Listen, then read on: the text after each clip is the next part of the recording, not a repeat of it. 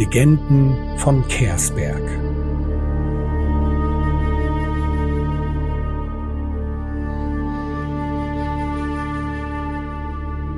Sitzung 2 Der Windlingskehr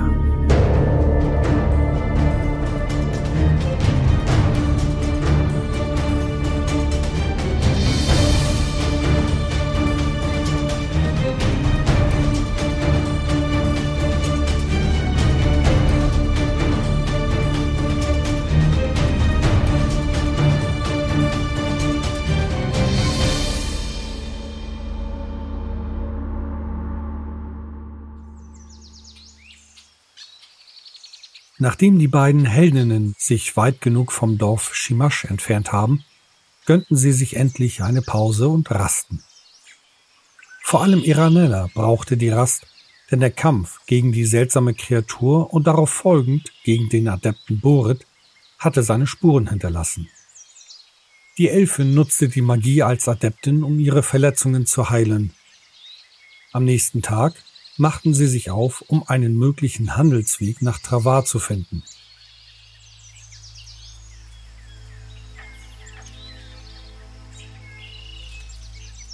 Doch blieb dies erfolglos und sie reisten quer durch die Wildnis.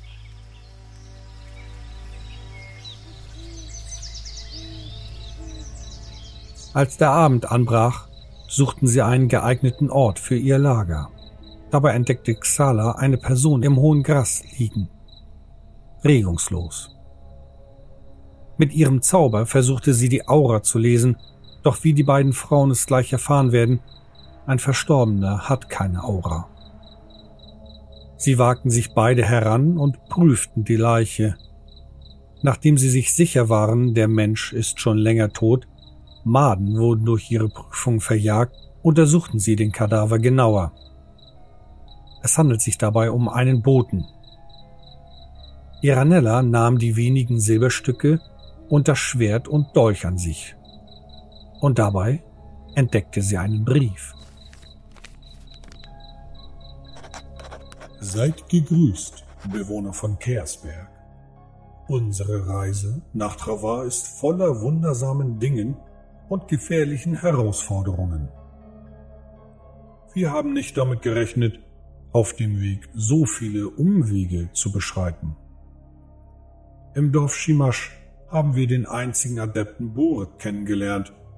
Er wirkte sehr neugierig und bat uns um Hilfe, eine seltsame Steinplatte zu erforschen. Diese wirkte tatsächlich seltsam und Lanoche meinte etwas Übles gespürt zu haben. Wir hatten den Zwerg Boret gewarnt und angeboten, Intra war mehr über diese Steinplatte zu recherchieren. Der Zwerg versprach, die Platte zu sichern und den Zugang zu sperren. Nach wenigen Tagen in dem Dorf reisten wir weiter. Doch sollten wir uns noch immer nicht Travar nähern. Denn östlich von unserer Reiseroute konnten wir nicht nur eines von diesen legendären Luftschiffen am Himmel beobachten, sondern mussten mit ansehen, wie dieses Feuer fing und abstürzte. Wir eilten so schnell wie möglich zur Absturzstelle, um zu helfen. Das, was uns die wenigen Überlebenden beschrieben, war unfassbar. Sie befanden sich auf einer wichtigen Reise zu einem hochgelegenen Ort in dem Gebirge. Dieses liegt etwa nördlich von unserem Dorf und wird Donnergipfel genannt. Druaka, der Kapitän des abgestürzten Luftschiffs, hat uns aufgeklärt, dass der Name daher stammt, weil stets ein Grollen und Donnern in der Ferne zu hören ist. Da Droake aus Travar stammt, boten wir ihm unsere Hilfe an. Jedoch wird unsere Reise einige Tage mehr beanspruchen als gedacht. Und da unser Aufenthalt in Shimash auch bereits einige Tage gekostet hatte, halten wir es für sinnvoll, euch diese Nachricht überbringen zu lassen. In einem der kleinen Dörfer am Fuß des Gebirges, welche im Übrigen sehr schwer vom Boden aus zu finden sind, haben wir einen Boten mit dieser Nachricht zu euch entsandt. Nachdem wir uns in einem dieser Dörfer ausgeruht und unsere Vorräte aufgefrischt haben, werden wir den Anstieg des Donnergipfels beginnen. Wir helfen Duaka dabei, den vergessenen Kehr aufzusuchen.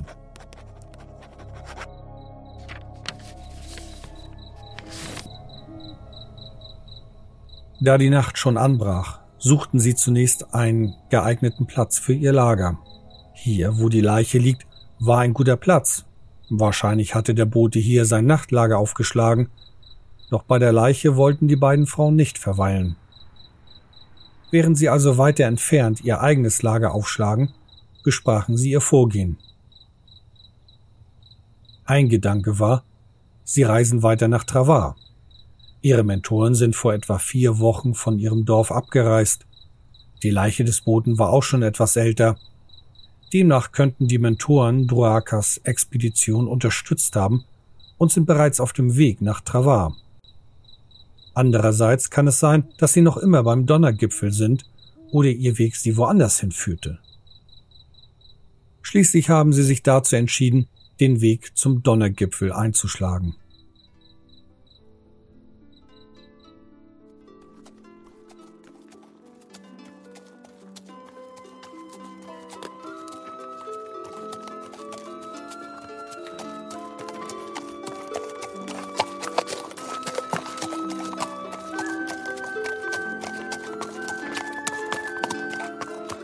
Zwei weitere Tage sollte ihre Reise andauern, ehe sie den Fuß des Gebirges erreichten. Die Dörfer dort zu finden, ist wirklich schwer, wie im Brief erwähnt. Als erneut die Dämmerung anbrach, suchten sie nach einem Lager und entdeckten eine Höhle am Fuße des Berges. Iranella band das Pferd in der Nähe an und zog ihr Schwert und Buckler. Xala entzündete die Fackel.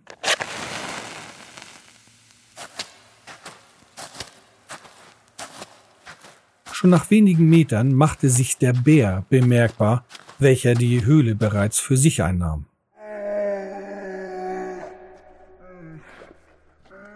Xala konnte nur wenig im schwachen Fackelschein erkennen, während die Elfen mit ihrer Nachtsicht den Bären eindeutig sieht. Dieser grölte und eilte auf die Eindringlinge in seinem Bau zu. Die beiden Heldinnen entschieden schnell den Rückzug anzutreten. Kaum aus der Höhle gerannt, band Iranella das Pferd los. Xala flog leicht erhöht und fuchtelte mit der Fackel vor dem Bär, um diesen auf Distanz zu halten und der Elfen genügend Zeit zu geben, zu entkommen. Danach wird die Windling ihr durch die Luft folgen. Und sie konnten den Bär abschütteln und woanders einen Unterschlupf finden.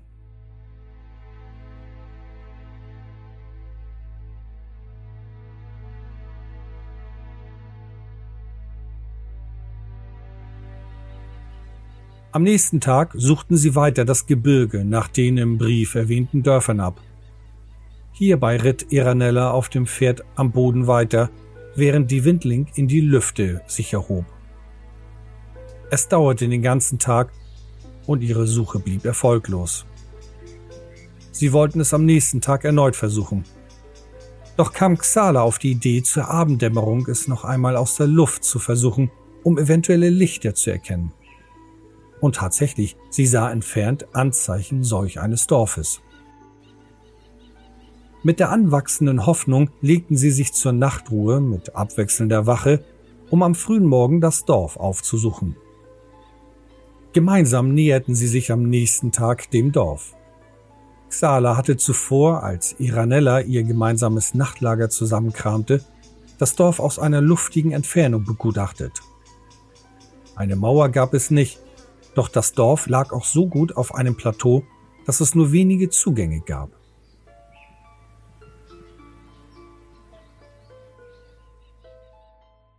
Als sie beide wenig später dem Dorf näher kamen, traten zwei Zwerge aus natürlichen Nischen des Berges hervor und fragten nach dem Begehr der Heldinnen. Ihre Erklärung, sie sind auf der Durchreise, hörten die beiden Zwerge nicht zum ersten Mal. Doch gab ihnen die beiden Abenteurerinnen keinen Grund, ihnen zu misstrauen. Ihre Aufforderung verwirrten die beiden Frauen jedoch. Nun gut, zeigt euch. Es dauerte einige Momente und Nachfragen, bis die Frauen wussten, was von ihnen erwartet wurde. Sie sollten ihre Kreativität zeigen, um zu beweisen, dass sie nicht durch einen Dämon manipuliert werden. Natürlich reagierten beide ziemlich verdutzt, da diese Erfahrung für sie das erste Mal war, auch wenn es im Buch von morgen beschrieben stand. So setzte sich Xala auf einen Stein und begann einen kleinen Teil ihres Umhangs zu besticken, während Eranella einen neuen Tanz nach dem schlagenden Rhythmus der Zwerge zeigte. Danach haben die Zwerge sie durchgelassen. Als erstes frischten die beiden ihre Vorräte auf. Dabei hörten sie sich bei den Bewohnern nach ihren Mentoren und der Expedition um. Es war ein einfaches Dorf und sie bekamen den Eindruck, dass nur wenige Handelskarawanen am Dorf vorbeikamen. Dabei kamen sie mit einem Bewohner etwas länger ins Gespräch und die Elfin nutzte ihren Charme und von diesem Zwerg zu sich eingeladen zu werden. Sie wollte lediglich etwas anderes trinken als nur Wasser, und da es keine Schenke oder Tavernen im Dorf gab, wollte sie von dem Bewohner etwas bekommen. Nun später saßen die beiden Heldinnen am Tisch des Zwerges und aßen mit seiner Familie gemeinsam. Dabei erfuhren sie noch einiges über das Dorf und ihren Bewohnern. Zuvor jedoch erfuhren die beiden, dass sowohl Duaka als auch ihre Mentoren bei ihnen im Dorf waren, vor etwa drei Wochen. Während der Mahlzeit erklärte der Zwerg und seine Familie ihnen, dass die Bewohner eine spürbare Abneigung gegenüber den Bewohnern Travar haben. Die Stadt und ihre Bürger, zu der die Heldinnen reisen wollten. Aus der Sicht des Dorfes glauben die Bewohner Travars, diese seien etwas Besseres als die hier in diesem Dorf. Weiter erfuhren Xala und Iranella, dass es in der Nähe ein Kehr der Windlinge geben soll. In der Nähe des Clown-Gipfels. Und offensichtlich war das das Ziel der Expedition von Duaka. Somit war ihnen klar, sie werden diesen Weg auch einschlagen. Doch der Weg den Berg hinauf ist nicht einfach, vor allem nicht mit einem Pferd.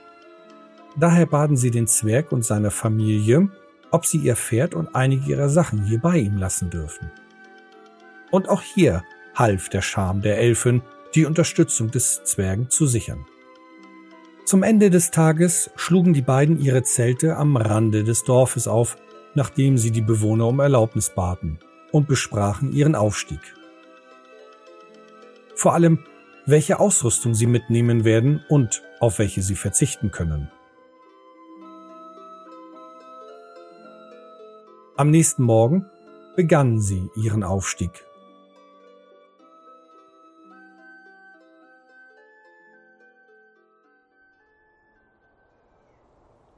Und die ersten Tage waren nicht von Erfolg gekrönt. Auch wenn die Windling immer wieder in die Luft flog, um einen besseren Überblick zu bekommen, entdeckten sie zunächst nichts.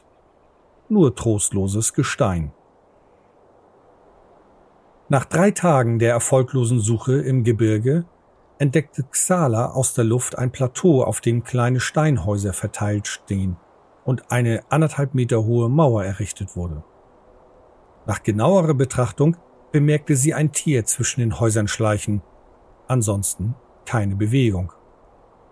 Doch verlor sie das Tier aus den Augen, sie vermutete, es handelt sich dabei um einen Hund. Zurück zur Elfin begaben sie sich zu zweit zu dieser kleinen Siedlung. Vorsichtig und aufmerksam betraten sie das Plateau, dann riefen sie nach Bewohnern. Das Einzige, was reagierte, war der Hund, der nun um die Ecke eines Steinhauses blickte. Einen kurzen Moment später spurtete der Hund auf die beiden los. Eranella fuchtelte mit dem Schwert vor sich, um den Hund abzuwehren, während Xala begann, einen ersten Faden für ihren Flammenblitz mystisch zu weben, um dann diesen Blitz neben den Hund zu platzieren, als eine Art Warnung. Doch beide haben nicht mit der Aggressivität des Kriegshundes gerechnet. Dieser sprang mit einem kräftigen Satz ungeachtet des Schwertes auf die Elfin zu.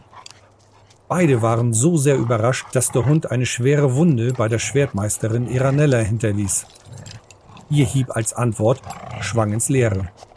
Doch nun verflog die Überraschung und die beiden Heldinnen haben sich gefasst. Es dauerte nicht lange und das Schwert der Elfin als auch der Zauber der Windling machten dem Hund ein Ende. Nach dem Kampf hieß es die eigenen Wunden versorgen und nach weiteren Feinden Ausschau halten. Einige Zeit später haben die beiden die Siedlung untersucht und in den Häusern hauptsächlich gleich aussehende Leichen gefunden. Zwei weitere Leichen waren anders gekleidet. Und alle sind offensichtlich aufgrund eines Kampfes verstorben. In einem Haus, in welchem keine Leichen lagen, entdeckten die beiden Kreidezeichnungen an der Wand. Sowohl Xala als auch Iranella versuchten die Zeichnung zu deuten, doch mehr als dass es irgendeine Art taktische Zeichnung sein musste, konnten sie nicht herauslesen. Die Windling hat bereits aufgegeben, doch Iranella wollte es wissen und konzentrierte sich erneut. Kaum hatte die Magierin Xala das Haus verlassen, schrie die Elfin auf, da sie es nun endlich verstanden hatte. Hier hat jemand seinen Begleitern erläutert, wie sie einen Berg angehen wollten. Ob einnehmen, angreifen oder zerstören, das war ihr nicht klar. Nach dieser Erkenntnis begannen die beiden die Siedlung nach weiteren nützlichen Dingen zu suchen. Das meiste war jedoch nicht nützlich genug, als dass sie sich damit weiter belasten wollten. Was sie jedoch nachdenklich stimmte, dass neben den Leichen weder Waffen, obwohl sie Schwertscheiden und Köcher trugen, noch Münzen oder andere Schmuckgegenstände bei sich hatten. Offensichtlich wurden sie bereits geplündert. Da sie auch hier im Lager des Todes nicht rasten wollten, suchten sie etwas weiter oben im Gebirge nach einem Unterschlupf. Und es sollte noch zwei weitere Tage vergehen, bis sie endlich etwas Hoffnungsvolles entdeckten.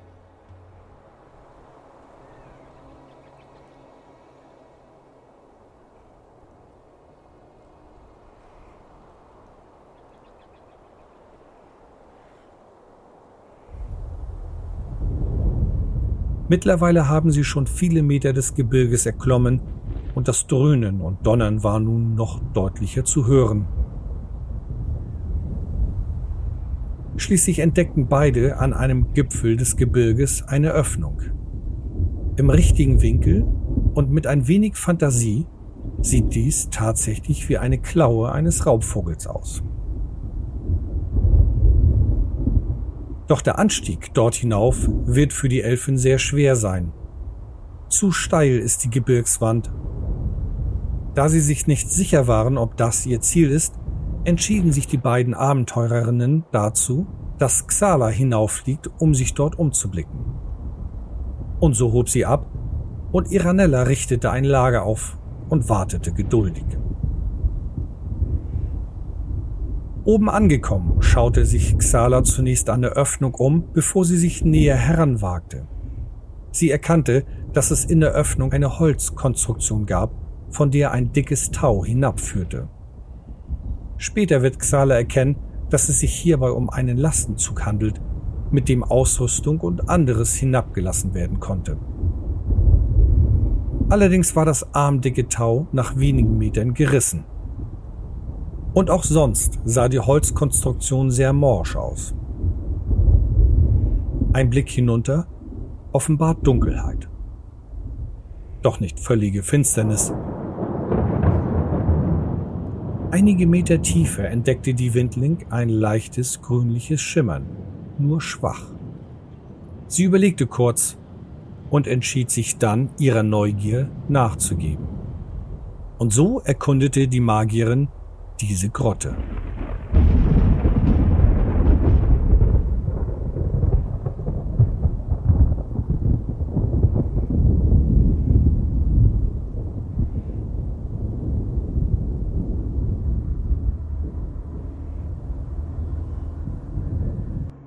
Es geht zunächst einige Meter hinab, bis sich der Schacht ausbreitet. Zur linken und rechten Seite schneidet sich ein großes Plateau in den Fels wo typische Lehmsäulen errichtet wurden, in denen Windlinge hausen. Und aus zwei dieser Heime sah Xala das grüne Leuchten. Es handelt sich hierbei um Leuchtkristalle, einfache magische Gegenstände, die für Licht sorgen sollen. Doch es gab nur die beiden.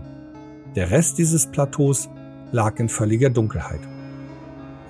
Und da Xala kein Leben entdeckte, flog sie weiter hinab, denn der Schacht führte weiter nach unten. Nach wenigen Metern entdeckte sie ein zweites Plateau, in dem auch weitere Windlingsheime errichtet sind. Im schwachen grünlichen Schimmern vom oberen Plateau entdeckte sie am Rand des zweiten in der Nähe des Schachtes eine Fackel liegen. Sie landete am Rand des Schachtes und entdeckte neben der Fackel Spuren, als sei vor einiger Zeit hier jemand gewesen. Dann hörte sie auf einmal etwas klacken. In der Dunkelheit, einige Meter von sich entfernt, dort zwischen den großen Lehmsäulen, dort bewegte sich etwas. Instinktiv erhob sie sich in die Luft und nahm Abstand. Eine Kreatur näherte sich. In dem schwachen Licht von oben konnte die Magierin es nicht genau erkennen. Nun reichte es ihr, und sie flog ein Plateau höher, um dort eine ihrer Fackeln zu entzünden. Mit dem besseren Blick flog sie wieder hinunter. Auf Höhe der zweiten Ebene entdeckte sie dann ein riesiges Insekt, eine Riesentermite. So etwas hat die Windling noch nie gesehen. Also Termiten schon, doch nicht in dieser Größe. Sie flog weiter hinab. Nach dem zweiten Plateau folgte eine dritte Ebene, welche noch größer war als die beiden zuvor. Doch Xala wollte noch tiefer und so schwebte sie den Schacht folgend hinunter. Einige Meter später öffnete sich die Grotte in eine gigantische Höhle. Anfangs erkannte Xala die Größe nicht, da der Fackelschein nur einen kleinen Teil um sie herum erhellte. Doch wird die Windling die Grotte noch erkunden und die wahre Größe erkennen. Bevor sie sich umschaute, landete sie auf dem felsigen Boden in der Nähe einer Holzplattform, welche das Ende des Lastenzugs darstellt. Und auch hier findet sie den Rest des langen Taus auf dem Boden. In der Nähe stehen weitere Lehmsäulen der Windlinge und zwischen diesen entdeckte Xala eine Leiche. Es handelte sich dabei um einen Elfen in typischer Kleidung eines Kriegers, nach einer kurzen Untersuchung entdeckte sie bei ihm einen Anhänger. Einen, den sie kannte. Es ist der Glücksanhänger von Ovani, dem Obsidianer und Mentor von Iranella. Dadurch vermutete die Magierin richtig, dass dieser Elf zur Expedition von Duaka gehörte. Doch wo waren die anderen? Jetzt heißt es, vorsichtig umschauen. Linke Hand entdeckt sie Reste von größeren Pilz- und Pflanzenfelder, offensichtlich eine der Nahrungsquellen der Bewohner. Rechte Hand, von wo aus auch Xala ein Rauschen wie von einem Wasserfall hörte, fand sie einen großen See.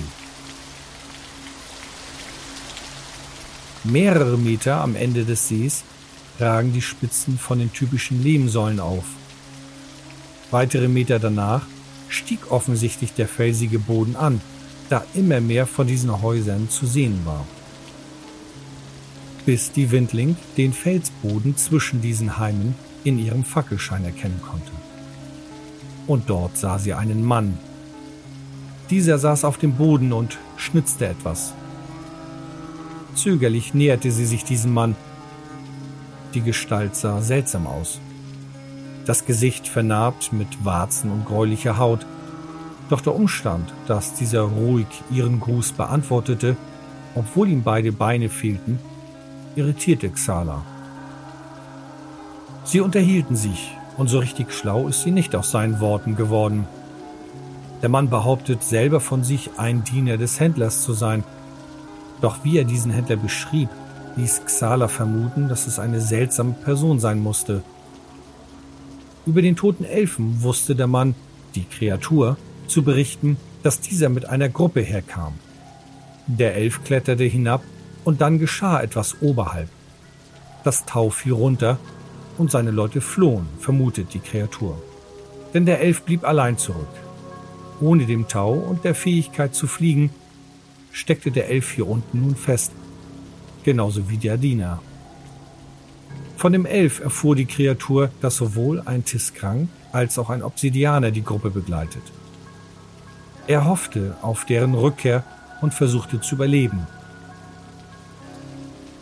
Nach einigen Malen der Suche nach Nahrung kehrte der Elf irgendwann verletzt zurück und offensichtlich ist er an diesen Wunden verstorben. Xala fragte natürlich auch, was der Diener hier unten machte. Diese erklärte erstaunlicherweise sehr offen über seinen Grund. Der Händler, also sein Herrscher, schickte ihn hierher, um Dinge zu suchen. Doch das, was er suchte, ist außerhalb seiner Reichweite. Er zeigte auf ein Loch in der Höhlendecke. Dort gibt es einen Durchgang, ein Portal, welches er nicht öffnen kann. Und laut der Kreatur haben es schon viele versucht, nur keiner hatte Erfolg. Die Neugier war erneut geweckt und die Zeit schon lange vergessen. Ein weiteres Mal, wie es scheint, ähnlich wie im Dorf Shimash, als Iranella in der Schenke auf Xala warten musste, da sie in der Bücherei die Zeit vergaß. So flog die Windling zur Öffnung und in dieser kleinen Höhle fand sie in ein Fels gehauenes Gebäude, welches ganz anders aussah als die Lehmbehausungen der Windlinge. Und Xala ist sich sicher, dass niemals ein Windling solch ein Gebäude errichten würde. Es musste also von anderen erbaut worden sein. Vorsichtig und sehr aufmerksam flog sie durch den Durchgang und schaute sich in der großen Eingangshalle um.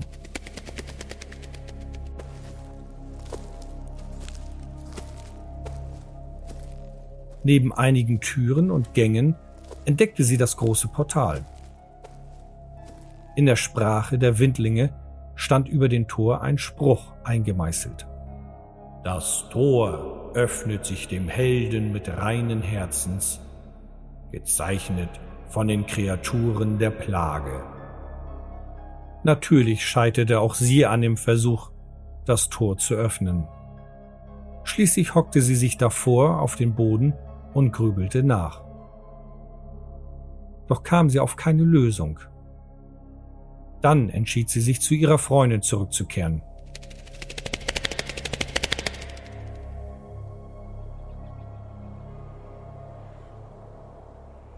Die Elfin, mittlerweile in großer Sorge, wartete ungeduldig und war sichtlich erfreut, als Xala nach langer Zeit endlich wiederkam.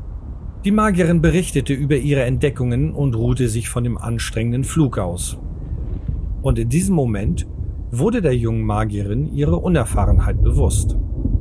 Iranella fragte, ob die Windling etwas erkennen konnte, und sofort fiel ihr ein, dass sie mit ihrer mystischen Astralsicht hätte mehr sehen und verstehen können. Sie ärgerte sich. Und sie beide überlegten, ob sie gemeinsam oder Xala wieder alleine in diesen Kehr zurückkehren soll. Dass es sich dabei um einen Kehr handelt, um den Windlingskehr, da waren sich beide nun einig. Nachdem sie sich ausgeruht hatte, entschieden sich beide, dass Xala erneut alleine in die Grotte flog. Und so wartete Iranella wieder draußen und behielt die Umgebung im Auge.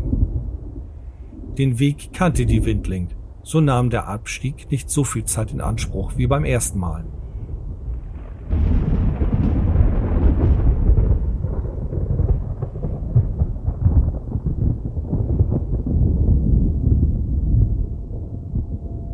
Über den Schwarzen See fliegend, steuerte sie den direkten Weg zu der kleinen Höhle an und landete im Durchgang zur Eingangshalle. Mit erneuter Aufmerksamkeit ging sie behutsam zum Portal und blickte das Tor mit ihrer Sicht der Windling an. Sie erkannte starke Magie am und um das Portal. Einige Augenblicke später versuchte sie, diesen Zauber, diese Magie zu neutralisieren, jeder Magieradept beherrscht das Talent, Magie zu neutralisieren. Doch scheiterte Xala kläglich. Nach einem zweiten Fehlversuch musste sie sich eingestehen, dass ihre Macht hier bei weitem nicht ausreicht. Stattdessen versuchte sie das Rätsel zu lösen. Sie grübelte und versuchte verschiedene Ansätze, doch bei allem ist sie gescheitert. Und das, obwohl ihr die Lösung im Grunde genommen schon klar war, nur wollte sie es nicht wahrhaben. Sie erinnerte sich an die Lehren ihres Mentors Lanohosch zurück. Vor der Plage beschwörten Magier ihre Zauber direkt und ohne den heutigen Matrizen. Laut den Geschichtsbüchern lockten sie damit jedoch etwas an, die Aufmerksamkeit der Dämonen. Kurz vor der Plage bemerkten alle Zauberer, egal ob Magier, Geisterbeschwörer, Elementaristen oder was auch immer Zaubersprüche nutzen, sie wurden befleckt. Sie bekamen ein Zeichen, das Dämonenmal. Um sich davor zu schützen, greifen die Zauberer auf Zaubermatrizen zurück. In diese gedanklichen Stellen im Verstand eines Zauberers legen sie nach einer Meditation ihre Sprüche ab und beschwören sie da heraus. Xala erkannte, wenn sie nun rohe Magie zauberte, also ohne ihre Matrix direkt und unverhohlen, könnte sie sich zeichnen lassen. Doch die Warnung in Lanorhosch über dieses Mal war offensichtlich nicht deutlich genug, so dass Xala nun tatsächlich rohe Magie wirkte. Im vollen Bewusstsein, dass sie die Aufmerksamkeit eines Dämons erlangen könnte. Und es schmerzte. Die Anwendung der rohen Magie verursachte Wunden in den kleinen Körper des Windlings. Ob ihr Plan aufging, würde sie nur erkennen, wenn sich das Portal öffnet, sofern ihr Lösungsansatz korrekt ist. Mutig erhob sie sich und trat an das Portal heran.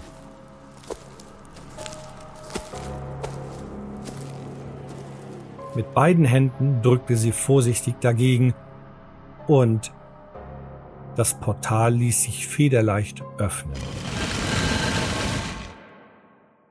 Schnell schlüpft sie hindurch und schloss das Portal hinter sich. Zuerst blickte sie sich schnell um, damit Xala einen Überblick bekam. Nachdem sie sich versicherte, es drohte keine direkte Gefahr, schaute sie genauer hin. Inmitten der großen Halle entdeckte sie einen Kreis mit mystischen Zeichen. Doch waren einige dieser Zeichen verwischt, weswegen ihr klar war, sollte der Kreis einen Zauber beinhaltet haben, ist dieser verflogen. Auch an den Wänden und Decke fanden sich mystische Symbole. Ihre astrale Sicht offenbart jedoch keine Einzelheiten. Die gesamte Halle wird von Magie umhüllt und erfüllt.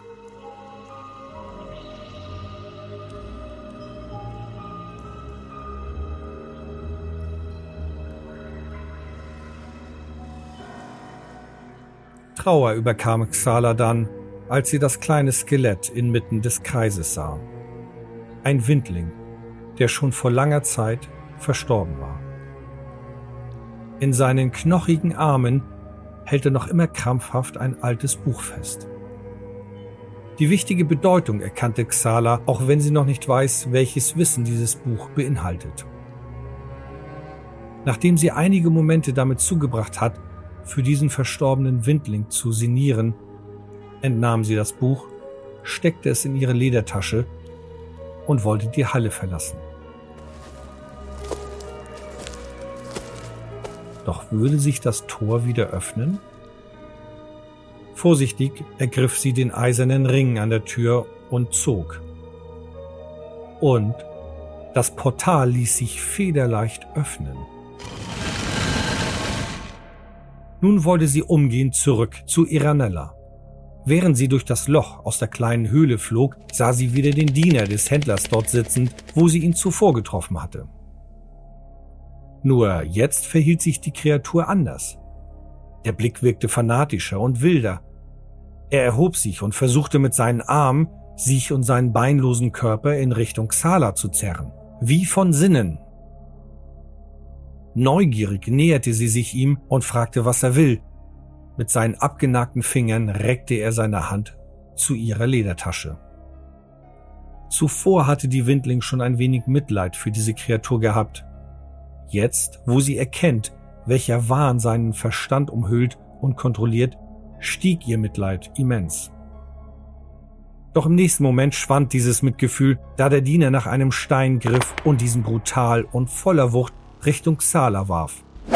Sie wich aus und flatterte außerhalb der Reichweite seiner Arme, während er weiter versuchte, sie mit Steinen aus der Luft zu holen. Nun hieß es Überleben. Xala wich dem nächsten Wurf aus und flog schnell von dannen. Ein dritter Stein näherte sich und traf sie. Doch verletzte dieser die Windling nicht stark genug, so dass sie weiter fliehen konnte. Weitere Steine folgten, doch platschten sie alle im schwarzen See, da Xala mittlerweile aus der Wurfreichweite der Kreatur gelangt ist. Sie nahm all ihre Zähigkeit zusammen, um so schnell wie möglich die Strecke zurück zum Ausgang des Windlingkehrs und zurück zu Iranella hinter sich zu lassen.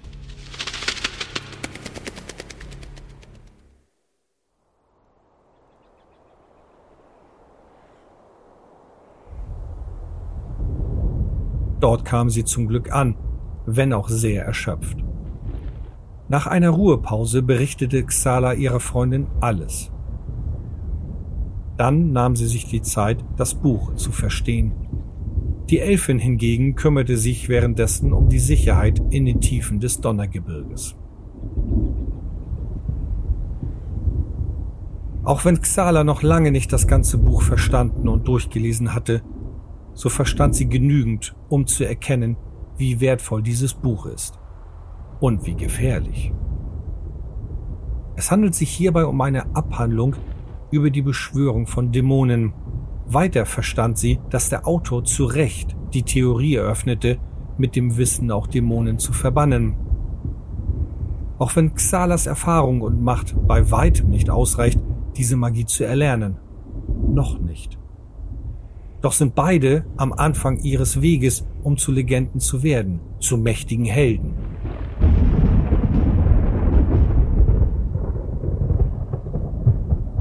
Andererseits überlegten sich die beiden, was sie nun mit dem Buch machen sollten. Vermutlich war Druakar auf der Suche danach. Ihre beiden Mentoren haben ihn zwar dabei unterstützt, nur wissen sie nicht, ob Druakar auf der richtigen Seite steht. Andererseits zeigte das Verhalten des Dieners unten in der Höhle, bestimmte Kreaturen könnten dieses Buch spüren oder erkennen. Lange überlegten sie beide und wägten ab, ob sie das Buch behalten oder zurück in die Grotte bringen sollten. Und obwohl sie vermuten, die Theorie Xala stimmt und sie ist nun mit einem Dämon mal gezeichnet, wodurch Kreaturen der Plage etwas mit ihr machen können, entschied sich die Windling, das Buch zu behalten. Eine der größten Schwächen der Magier. Sie verlieren Vernunft und Verstand, wenn ihnen Macht und Wissen in Aussicht gestellt wird. Wird sich diese Schwäche auch bei Xala behaupten? Werden die beiden Abenteurerinnen vor den Gefahren gewappnet sein, die auf sie warten? Das werden wir im Laufe der Zeit erfahren. Jetzt haben sie ihre Entscheidung getroffen und begeben sich auf ihren Abstieg. Zurück zum Dorf, wo sie ihr restliches Hab und Gut und ihr Pferd gelassen hatten. Dann heißt es wohl, endlich nach Travar reisen. Wir werden sehen.